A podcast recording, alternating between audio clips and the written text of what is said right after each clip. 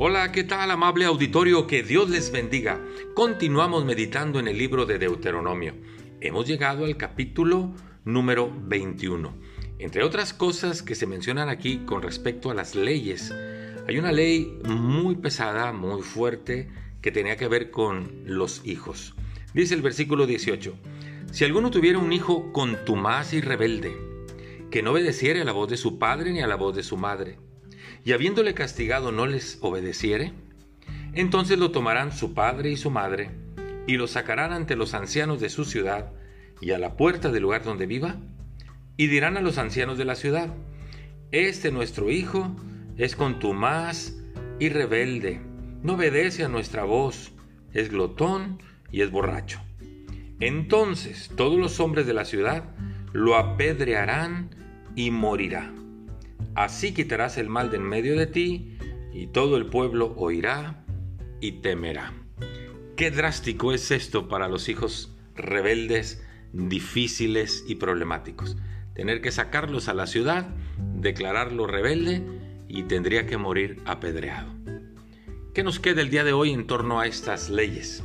Prefiero lo que nos instruye la palabra del Señor cuando dice en Proverbios 22.6, instruye al niño en su camino y aun cuando fuere viejo, no se apartará de él. Esta es nuestra responsabilidad.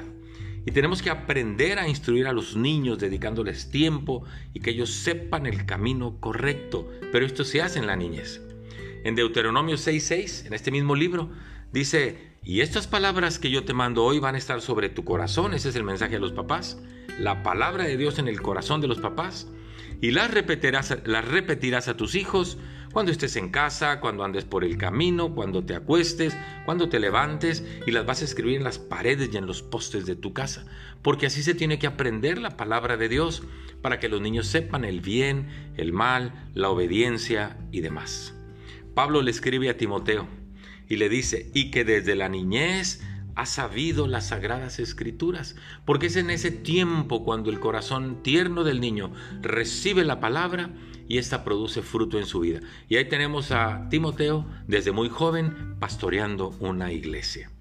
Por eso Jesús dijo, dejen a los niños que vengan a mí y no se lo impidan, porque de ellos es el reino de los cielos. Gran responsabilidad tenemos los papás con nuestros hijos de acercarlos a la palabra de Dios, de eh, enseñarles el camino de la salvación a través de Jesucristo, de involucrarlos en el trabajo de la iglesia, para que no suceda como dice acá en Deuteronomio 22, que esos hijos deberían de morir.